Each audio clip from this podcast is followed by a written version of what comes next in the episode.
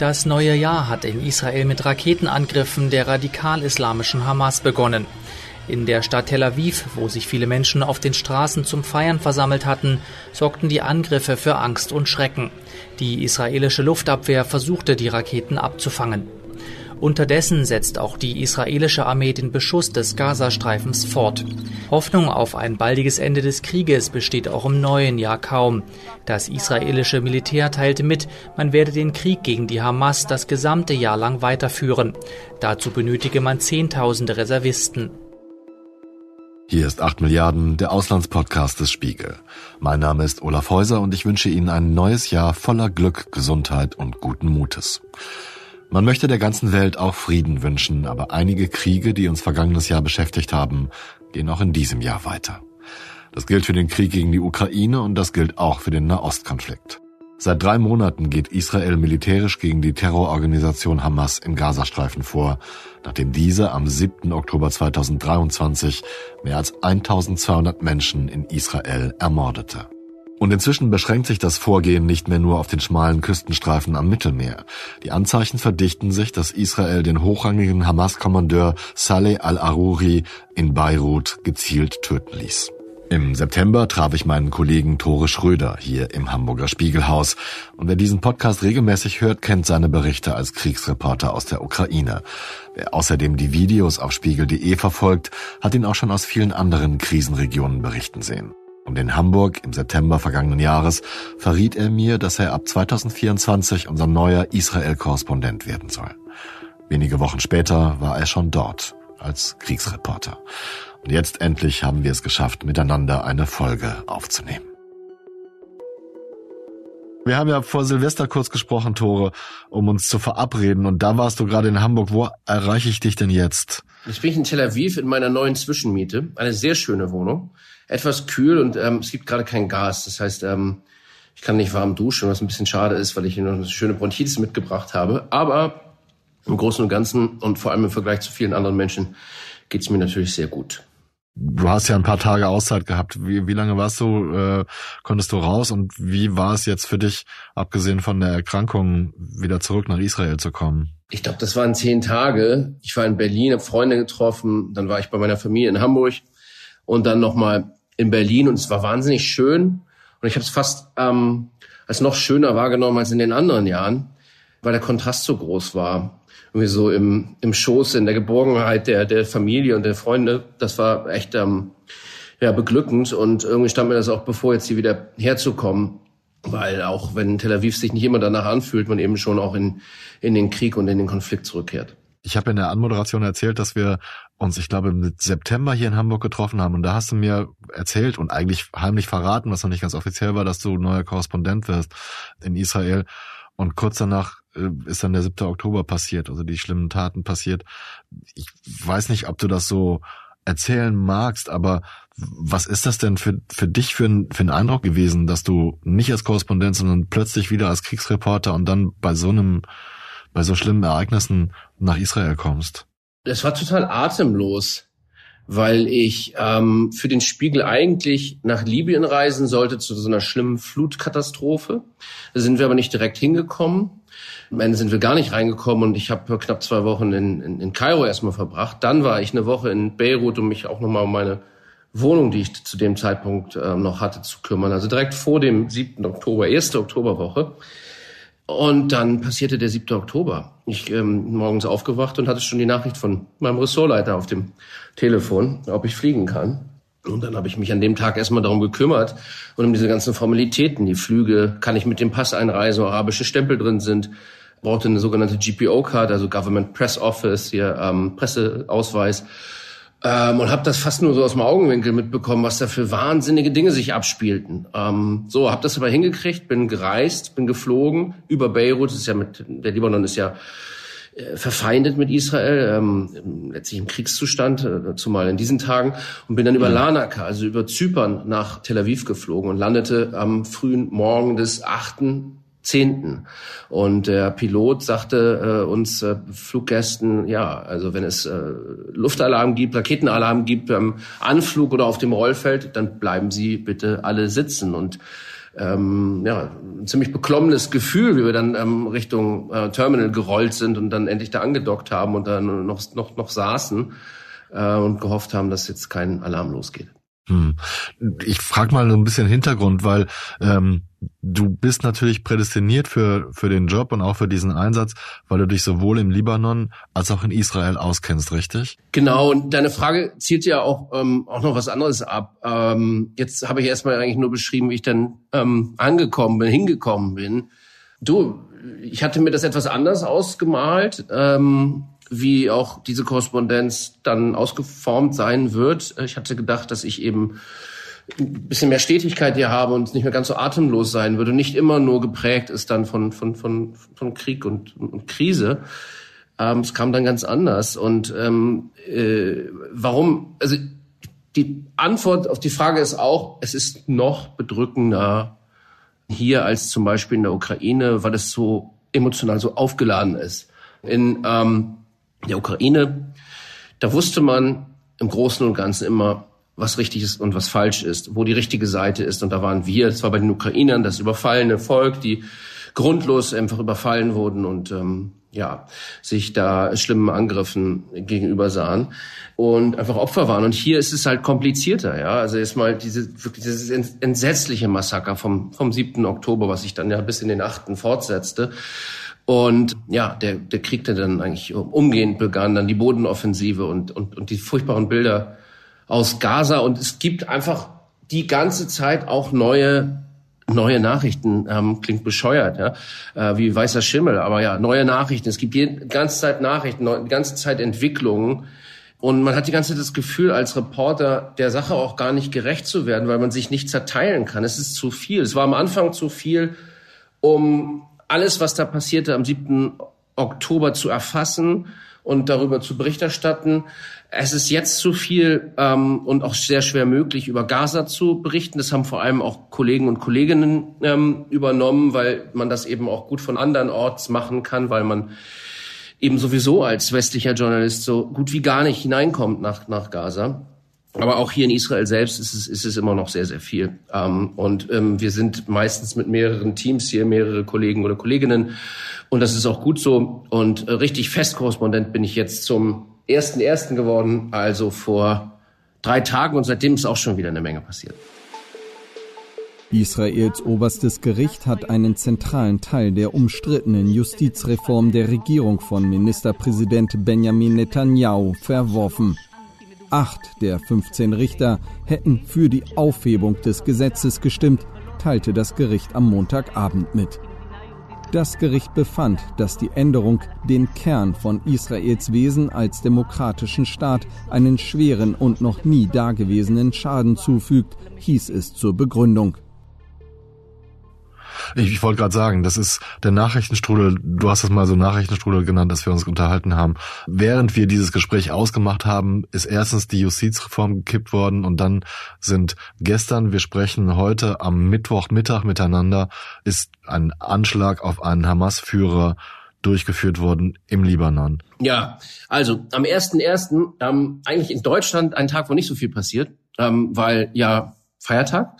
Hier aber schon. Hier gab es eine wegweisende Entscheidung des obersten Gerichtshofs, die ähm, einen wesentlichen bisher durchgebrachten oder entschiedenen Teil der äh, sogenannten Justizreform der ultrarechten Regierung von, von ähm, Benjamin Netanyahu ähm, gekippt hat. Und das wäre unter normalen Umständen in Friedenszeiten oder in Zeiten eines Waffenstillstands ähm, wäre das eine riesen, riesen Nachricht gewesen, die viele weiter beschäftigt hätte. Jetzt ähm, poppt das mal so hoch einen Tag und äh, sorgt dann aber auch nicht für weitere Verwerfungen, weil die Leute eben sagen, jetzt ist Krieg, jetzt müssen wir uns auf was anderes konzentrieren und die Regierung sich deswegen jetzt auch gerade nicht eingräbt, zumindest nicht bei dieser Sache. Die andere Sache, die passiert ist, war gestern Abend um 18 Uhr ein ja, Drohnenschlag in, in Südbeirut, in der Dahia, also im, wirklich im Stammgebiet der, der Hisbollah, der, der, der Schiitenmiliz dort, nicht auf Hisbollah-Kämpfer ähm, oder Zugehörige, sondern ähm, Hamas, also die palästinensische Islamistenorganisation.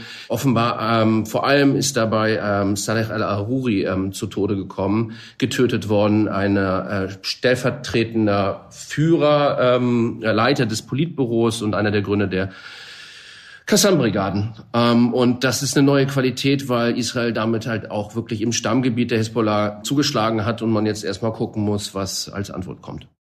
Bevor wir die aktuellen Ereignisse weiter besprechen, wollen wir die Eskalation nochmal von Beginn an rekapitulieren. Und zwar so, wie Tore Schröder sie vor Ort erlebt hat. Von Anfang an hat er auch mit Aufsagern für das Spiegel-Videoteam aus Israel im Krieg berichtet. Man kann auf spiegel.de gut nachverfolgen, wie es ihm dabei geht. Der erste Clip ist vom 8. Oktober, aufgenommen kurz nach seiner Ankunft in Tel Aviv. Heute Morgen ähm, kaum Menschen auf den Straßen, viele Geschäfte geschlossen. Nur in einem zentralen Einkaufszentrum, da war viel los. Und zwar, weil die Menschen dorthin gegangen sind, ähm, um Blut zu spenden. Und wir haben dann eine ähm, ältere Kunstprofessorin interviewt, ähm, die sagte, ja, sie kann eben auch gerade gar nicht viel mehr anderes machen. Lass uns noch mal vorne anfangen, Tore. Du hast erzählt, wie du am 8. Oktober nach, in Israel gelandet bist. Wie lange hast du gebraucht, bis du das alles erfasst hast, was da passiert ist? Und ähm, dann ging ja eigentlich schon die, die, die Gegenoffensive, die, die Bodenoffensive los. Oder die Bombardements ging los. Ja, also erfasst habe ich bis heute nicht. Ne? Ähm, ich glaube, es ist, hat, hat kaum einer erfasst. Die Dimension dieses Krieges ohnehin, ja, das ist, äh, ist entsetzlich. Aber auch des Massakers des 7. Oktobers ist ja fast unvorstellbar, dass da viele hundert ähm, ja, Terroristen, Todesschwadronen einfach so über die Grenze kommen, einfach die, die, die Befestigungsanlagen, die Verteidigungsanlagen ausschalten und dann für viele Stunden fast unbehelligt ähm, morden, vergewaltigen, brandschatzen und, und ähm, verschleppen können. Das hätte ja niemand für möglich gehalten. Das ist einfach die ultimative Zäsur gewesen und der Schock hier im Land war so profund, als ich hier ankam. Ich habe das Land, die Stadt Tel Aviv, die ich sehr gut kenne, ich habe hier in der Vergangenheit auch schon gelebt, haben so noch nie erlebt. Es war wie eine Geisterstadt. Ich kam am Flughafen an, es gab keine Taxis, ich habe dann irgendwie einen Zug genommen und dann bin ich ähm, gelaufen zu einem Freund, wo ich dann die erste Nacht übernachtet habe. Die Stadt das war eine Geisterstadt und ich dachte, die Menschen sind alle irgendwie haben das Land schon verlassen, aber die haben sich einfach zu Hause eingeschlossen, viele von denen, ja.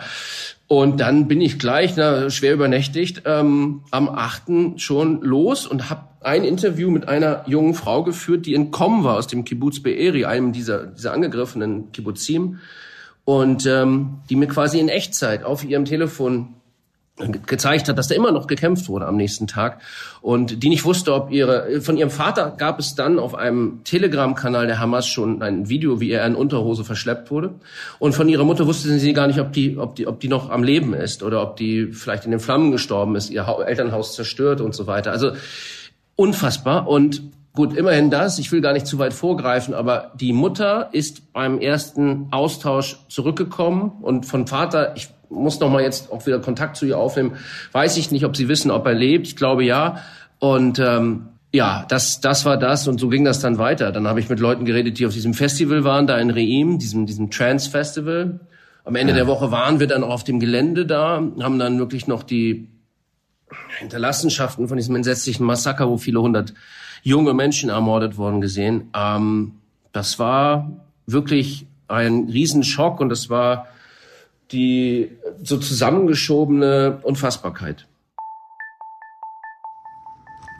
Wir sind hier in Reim, das ist ähm, also genau der Ort, wo hunderte ähm, Festivalbesucher von Hamas äh, Todesschwadronen ermordet worden sind am vergangenen Samstag. Und es ist ein, ein, ganz merkwürdiges Gefühl, also die persönlichen Gegenstände der Menschen da, da liegen zu sehen, Bauchtaschen, ja, irgendwie ähm, Glitzerkram, Klamotten, äh, alle möglichen Kultursachen. Leichen sind fast sämtlich weggeräumt. An einer Stelle ein ausgebrannter Bus, wo offenbar noch ähm, menschliche Überreste gesichert wurden. Und dann auf einmal krachte ein Schuss hier ähm, durch den, den frühen Abend. Und ähm, ja, die Armee sagte uns dann, also es ist eben immer noch nicht ganz sicher hier, auch jetzt, fünf Tage nach dem Massaker, sind wohl auf israelischem Staatsgebiet immer noch Terroristen zu finden und womöglich ähm, hat ähm, damit es auch etwas zu tun, dass diese Offensive noch nicht losgegangen ist.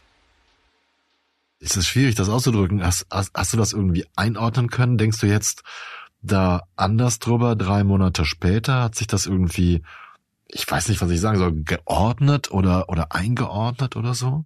Ja, ich denke, wie das immer so ist, in der Geschichte, denn es ist ja Geschichte, Zeitgeschichte, auch wenn man da dran ist, wird es dann zu so etwas. Es wird irgendwie ein bisschen plastisch. Man, man, man ordnet das so ein. Also das ist an dem Tag passiert. Das war zwar unfassbar, aber mittlerweile fasst man es, bringt es auf Begriffe, Personen, Bilder und ähm, verbindet dann etwas damit. Das ist vielleicht auch das, mit sich einen Überblick zu verschaffen, was du vorhin gefragt hattest.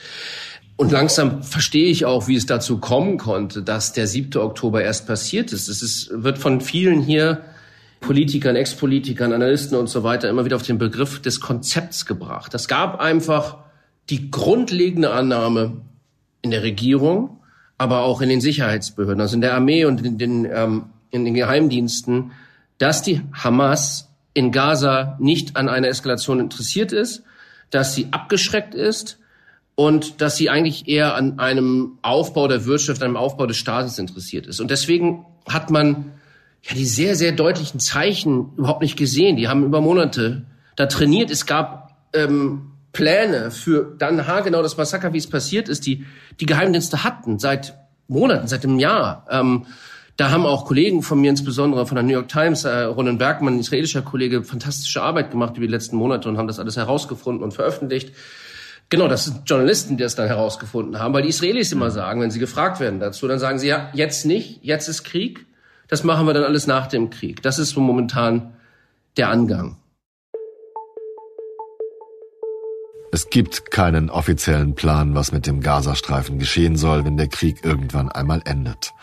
Es gibt sehr wohl offizielle Aussagen, dass die Regierung damit rechnet, dass der Krieg noch dieses ganze Jahr andauern könne. Mindestens. Und es gibt furchtbar radikale Statements von Vertretern dieser israelischen Regierung zur Zukunft der Palästinensergebiete. Der Minister für nationale Sicherheit, Itamar Ben-Gvir, legt nahe, dass jeder, der mit der Hamas sympathisiere, eliminiert werden solle. Ben-Gvir sprach sich Ende Oktober auch kategorisch gegen jede humanitäre Hilfe aus, bis die Hamas vollständig aus dem Gazastreifen entfernt sei. Anfang November sagte der Minister für religiöses Erbe, Amihai Eliyahu, es sei eine Option, eine Atombombe auf Gaza zu werfen. In der vergangenen Woche gab der Likud-Abgeordnete Moshe Sada an, es sei den meisten Israelis klar, dass alle in Gaza vernichtet werden müssten. Und Israels Botschafterin in Großbritannien, Sipi Hotoveli, sagte im Radio, dass jede Schule, jede Moschee und jedes zweite Haus in Gaza ein klares Ziel für Israel sei. Nachfrage, das sei doch im Grunde ein Aufruf zur Vernichtung von ganz Gaza, oder? Antwort, haben Sie eine andere Lösung? Netanyahu selbst äußert sich weniger radikal, aber er bleibt dabei, dass erst die Kriegsziele erreicht werden müssen, bevor man über die Zukunft des Gazastreifens spricht. Die Hamas eliminieren, alle unsere Geiseln befreien und sicherstellen, dass Gaza nicht erneut zu einem Zentrum von Terror, Aufstachelung und Attacken gegen Israel wird. Dieses erstens, wir gucken nicht zurück und oder äh, zumindest ähm, nicht in dem Maße, wie das eigentlich notwendig wäre und wir ähm, gucken auch nicht hinüber auf die Seite der Palästinenser nach Gaza und wie die Menschen dort leiden. Das ist sehr, sehr schwierig. Ähm, ich verstehe es ein Stück weit, ich muss es mir aber nicht zu eigen machen. Äh, und ich darf es mir auch nicht zu eigen machen. Ich meine, ich bin nicht Bürger dieses Landes, äh, ich bin nicht jüdisch, ich bin israelisch ich kenne viele Menschen hier, ich habe gute Freunde hier. Ich habe das schon auch gespürt. Ich bin schon auch nach diesen ganzen Bildern und den Interviews und den Erzählungen von diesen furchtbaren Massakern wirklich einfach hier durch die Straßen von Tel Aviv gegangen, habe irgendwie hab junge Leute gesehen und habe mir irgendwie ich, Nolens Wohlens vorgestellt, äh, was denen geschehen wäre, wenn sie am 7. Oktober in einer, einem der Kibbuzim gewesen wären. Aber ähm, ja, ich finde es schwierig, dieser Ansatz, also dass man, dass man nicht grundlegende ähm, Fragen jetzt stellt, vor allem nach der politischen Führung. Denn die hat letztlich dafür gesorgt, dass das passiert ist. Stichwort Konzept. Die hat die Gesellschaft auseinandergetrieben. Stichwort Justizreform.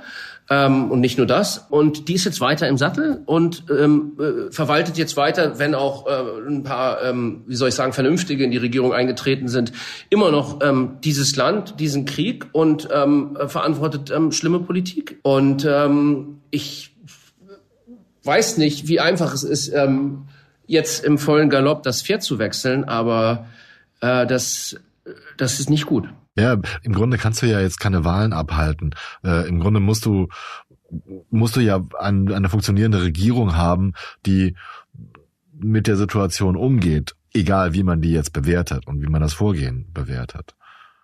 Ja, es ist nur so, dass es in dieser Regierung, dem Regierungschef, immer noch, so sagen viele israelische Analysten, und so ist auch mein Eindruck, vor allem darum geht, dass er irgendwie im Amt bleibt, weil wenn er das nicht tut, dann droht ihm, dass er vielleicht ins Gefängnis geht, weil ihm juristisch zu Leibe gerückt wird und weil er angewiesen ist auf seine wirklich rechtsextremen Koalitionspartner und er auch unter seiner Führung nicht in eine andere Koalition gehen kann, weil er dann nicht mehr diese Gefolgschaft hätte, diese blinde Gefolgschaft wie von diesen Rechtsextremen, die er immer wieder mit irgendwas ruhig stellen kann. Und dass bei so einem Krieg, wo man eine solche ähm, Zerstörung und so viel Tod auch über einem Landstrich bringt, noch nicht mal ähm, über den Tag danach spricht, noch nicht mal klare Pläne entwickelt, was da dann werden soll, das ist so hochgradig verantwortungslos, dass es einem die Haare zu Berge steigen lässt. Stellt sich mir die Frage, kannst du wahrscheinlich viel besser sagen als ich, inwiefern denn über die die Auswirkungen des Vorgehens der israelischen Armee im Gazastreifen in Israel berichtet wird. In welchem Ausmaß und in welcher Tonalität? Wenn ich jetzt sage Schulterzucken, ist es auch nicht ganz richtig. Aber es ist nun etwas, denken wirklich die meisten Leute, glaube ich, das sein muss. Der 7. Oktober hat das Grundtrauma, glaube ich, der, der Juden, der jüdischen Menschen ähm, wieder hervorgebracht, wehrlos zu sein. Wehrlos im eigenen Land. Das Versprechen dieses Landes war es ja nun, ähm, seine Bürger und Bürgerinnen zu schützen. Das ist an dem Tag nicht passiert, weil die Hamas-Terroristen und ihre ähm, äh, Partner über die Grenze gekommen sind. Und dann über Stunden ähm, äh, konnte man, äh, hat man die Menschen im Stich gelassen. Und danach wurden dann ungefähr 240 Leute verschleppt, die auch wieder im Stich gelassen wurden. Das ist einfach so ein, ein, ein, ein ein profunder Schock. Da bleibt für die Leute kaum Platz, an die andere Seite zu denken. So traurig das auch ist, so schlimm sich das auch anhört, so unmenschlich das auch klingt, wenn ähm, Leute auch aus Deutschland ähm, mich dann fragen, zum Beispiel über Social Media, dass es doch unmöglich ist, dass die Israelis da, ähm, nicht die nötige Empathie zeigen, da sage ich immer, ich glaube, dass das aber auch ein Grundprinzip von Krieg ist und dass das nichts ist, was die Israelis hier jetzt exklusiv haben. Ähm, die Menschen in der Westbank, die Palästinenser, die jetzt nicht von täglichen Bombardements betroffen sind, da will auch ein ganz großer Teil dieser Menschen gar nicht wahrhaben, was am 7. Oktober passiert ist. Die äh, Russen äh, zu einer ganz großen Mehrheit nehmen nicht wahr, was ähm, ihre Armee für ein Leid über die Ukraine bringt und so weiter und so fort. Insofern, das ist nichts, was die äh, äh, Israelis ähm, exklusiv haben. Was du gerade gesagt hast, Tore, das erinnert mich sehr an die Diskussion hier in Deutschland und ich habe immer den Eindruck, als ob viele Leute sich gedrängt fühlen, sich für die eine oder die andere Seite zu erklären. Wenn ich persönlich drüber nachdenke, denke ich mir, ich will eigentlich, dass kein Mensch leidet auf keiner Seite. Und ich finde die, die Terrorattacken so unglaublich, so scheußlich und so bestialisch. Ich kann aber auch kaum mit ansehen, wie die Menschen in Gaza unter dem dauernden Bombardement leiden. Und das das, was du gerade ausgedrückt hast, das haben hier, glaube ich, ganz viele Leute, diese, diese Zerrissenheit und manche denken, sie müssen sich dann entscheiden. Ja, das ist aber falsch. Also niemand muss sich entscheiden. Ähm, Yuval Noah Harari, der bekannte ähm, Historiker und Autor, hat das am Anfang des Krieges gesagt. Wir Israelis und die Palästinenser und die Araber die sind betroffen. Und denen kann man nicht erwarten, dass sie ähm, unabhängig sind und dass sie versuchen, ausgleichend zu wirken. Aber ihr, die ihr es nicht seid, ihr seid dazu aufgerufen und ihr habt auch ein Stück weit die Verantwortung. Und es ist moralisch schon ganz schön fragwürdig und faul, wenn man sich einfach nur auf eine Seite stellt. Dass es die menschliche Grundneigung dazu gibt, ist auch klar bei so einem Konflikt. Man sieht eine Sache, zum Beispiel von dem Massaker am 7. Oktober, den Massakern muss man ja sagen, und das ist so, so schlimm gewesen, dass man natürlich dann denkt, das muss ja alles rechtfertigen. Aber das ist nicht so. Und es ist auch nicht gut, wenn es alles rechtfertigt, weil es dann wieder auch für, zum, zum Schaden führt für die Partei, die man dann auf deren Seite man sich da geschlagen hat. Also man muss auch ein bisschen weiterdenken. Es ist einfach, es ist, es ist einfach in keiner Hinsicht richtig und gut. Ähm, ich verstehe es, dass Leute das wollen, aber ähm, ich glaube, dass wir auch da einfach nicht die richtigen Vorbilder haben die Bundesregierung hat, bekleckert sich da auch nicht unbedingt ähm, mit Ruhm, indem sie wirklich fast nur auf der israelischen Seite steht und so gut wie gar nicht in Frage stellt, was da passiert, zumindest öffentlich.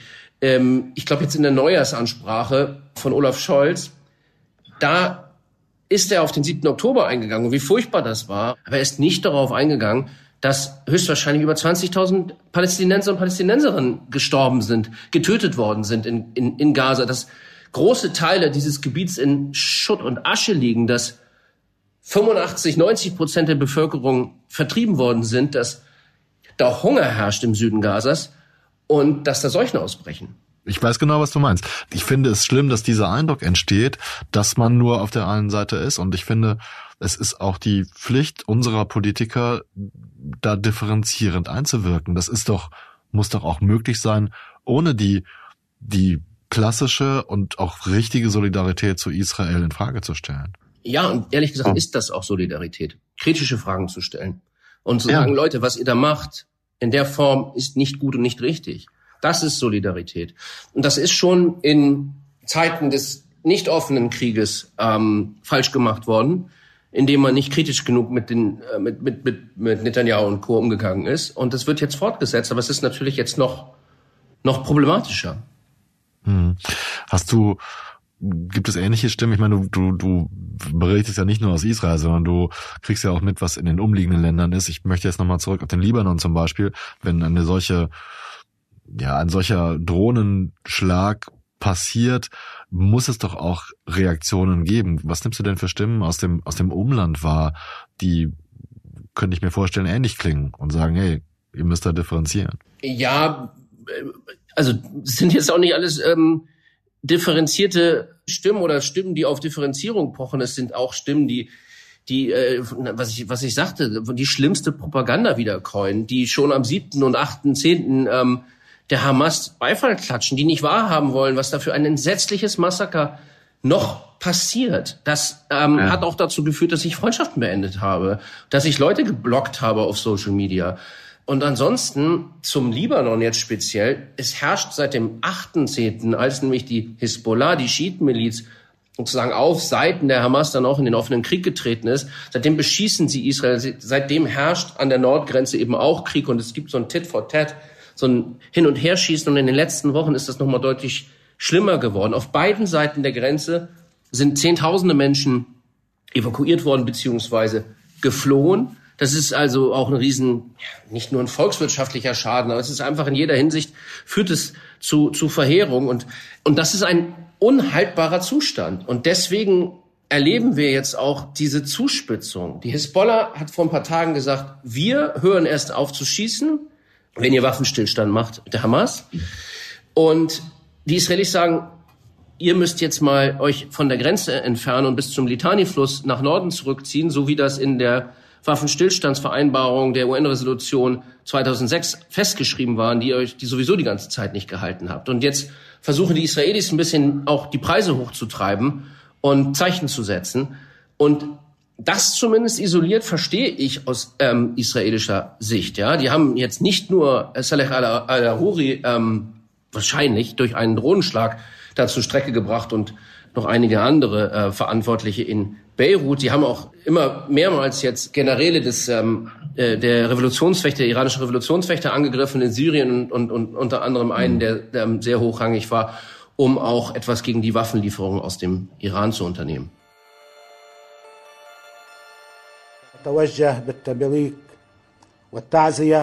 Unserem geliebten Bruder, dem großen Anführer Sheikh Saleh, dem stellvertretenden Chef des Politbüros der Hamas-Bewegung und seinen Kameraden bei Al-Qassam und der Hamas, die gestern bei einem unverhohlenen israelischen Angriff auf den südlichen Vorort von Beirut zu Märtyrern geworden sind, sprechen wir unsere Glückwünsche und unser Beileid aus.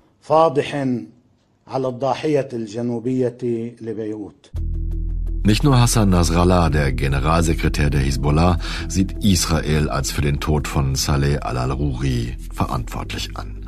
Das schreiben auch Washington Post und New York Times. Beide beziehen sich auf US-Sicherheitsbeamte. Sicher ist jedenfalls, dass Israels Präsident Benjamin Netanyahu seine Geheimdienste schon vor Wochen angewiesen hatte, hochrangige Hamas-Kader auch im Ausland zu eliminieren. Saleh al-Aruri gehörte zu den prägenden Figuren der Hamas in den vergangenen Jahrzehnten. Er war Gründungskommandeur der Qassam-Brigaden, des militärischen Flügels der Hamas. Die US-Fachzeitschrift Foreign Affairs schrieb ihm 2014 außerdem zu, der Kopf hinter der Geiselstrategie der islamistischen Organisation zu sein. Mehrfach verbüßte er Haftstrafen in israelischen Gefängnissen, die längste davon dauerte 15 Jahre. Nach seiner Ausweisung führte ihn sein Weg über Syrien und die Türkei in den Libanon. Zuletzt war er zum zweiten Mann im Politbüro, dem Führungsgremium der Hamas, aufgestiegen. Aber nicht nur die Ranghöhe des getöteten Al-Aruri ist entscheidend, sondern auch der Ort, an dem die Tat erfolgte. Denn der Süden Beiruts wird von der Hisbollah kontrolliert und entsprechend wütend und drohend reagierte Hassan Nasrallah in seiner Ansprache nach dem Tod Al-Aruris.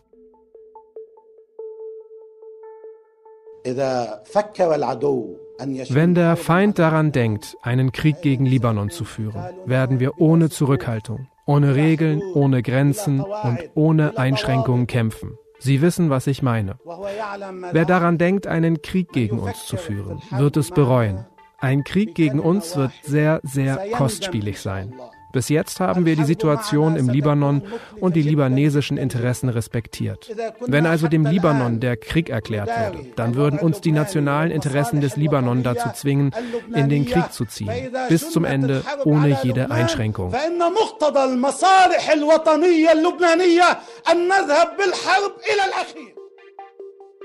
Kannst du sagen, wie das wie das in der Bevölkerung wahrgenommen wird? Als ist das eine eine richtige Taktik? Ist es eine wird es als gefährlich dargestellt, wenn man dieses Tit for Tat benutzt, um den Preis, wie du gerade gesagt hast, hochzutreiben? Naja, zunächst mal hat man Angst. Also der 7. Oktober hat überall im Land und auch im Norden alles verändert.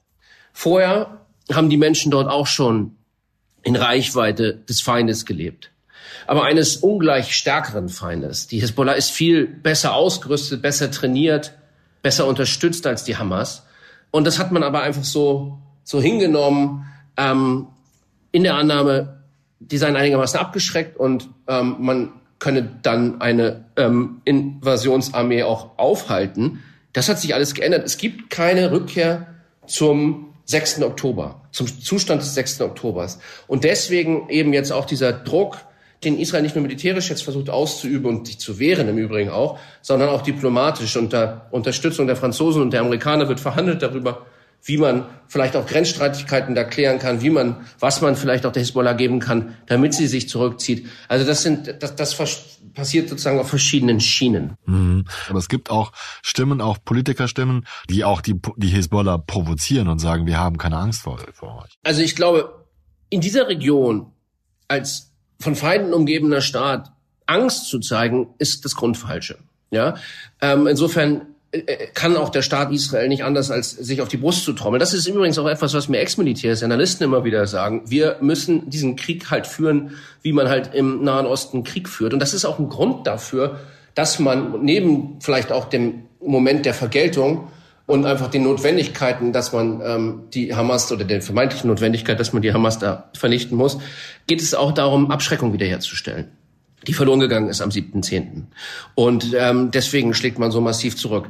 Worauf du anspieltest, Anfang Oktober, ich meine am 10.10., .10., da stand Israel kurz vor einem Präventivschlag wohl auf die Hisbollah. Es wurde wirklich diskutiert, ich glaube im Sicherheitskabinett und ähm, wenn ich das richtig in Erinnerung habe, haben vor allem auch die Amerikaner die Israelis davon abgebracht. Gott sei Dank, muss man nur sagen, denn ich verstehe die israelische Sicht, dass es die Notwendigkeit gibt, die Hisbollah von der Grenze wegzutreiben. Aber wenn es zu einem All-out-War, einem, einem großen Krieg kommt zwischen beiden Ländern, dann ist das eine ganz andere Geschichte als im Süden mit der Hamas, weil die Hisbollah über ein Raketenarsenal von ähm, konservativ geschätzt 70.000 Raketen, vielleicht 120.000 äh, verfügt. und darunter auch einige, ähm, die sehr präzise sind und mit sehr großen ähm, Ladungen bestückt sind. Das werden die äh, Abwehrsysteme der Israelis nicht alles aufhalten können und es würde eine profunde Zerstörung über Israel bringen, ähm, auch in die Bevölkerungszentren und es würde eine eine noch profundere Zerstörung über den Libanon bringen, ein Land, was seit vier Jahren in einer extremen Wirtschaftskrise bereits ist. Und dazu würde es auch Iran noch mehr provozieren, weil die, weil Iran die Hisbollah noch deutlicher und oft öffentlicher unterstützt, oder? Was mir Experten sagen, äh, vor ein paar Tagen, ich habe jetzt auch mal mit einem, mit einem ähm, libanesischen Experten gesprochen, der aber gerade in Florida war, wie das halt manchmal so ist. Und die Common Wisdom, also die allgemeine äh, äh, Sicht auf die Position des Irans ist, dass der Iran die Hisbollah so groß gezüchtet hat. Es ist ja letztlich ein Proxy, es ist wie eine Verlängerung der, der eigenen Armee, um die äh, Zweitschlagkapazität zu haben, falls das Land angegriffen wird von Israel. So, ah. der Iran hat Atomanlagen. Die Israelis haben ja einen ähm, äh, Atomreaktor in Syrien einst bombardiert. Sie haben einen Atomreaktor einst im Irak unter Saddam bombardiert.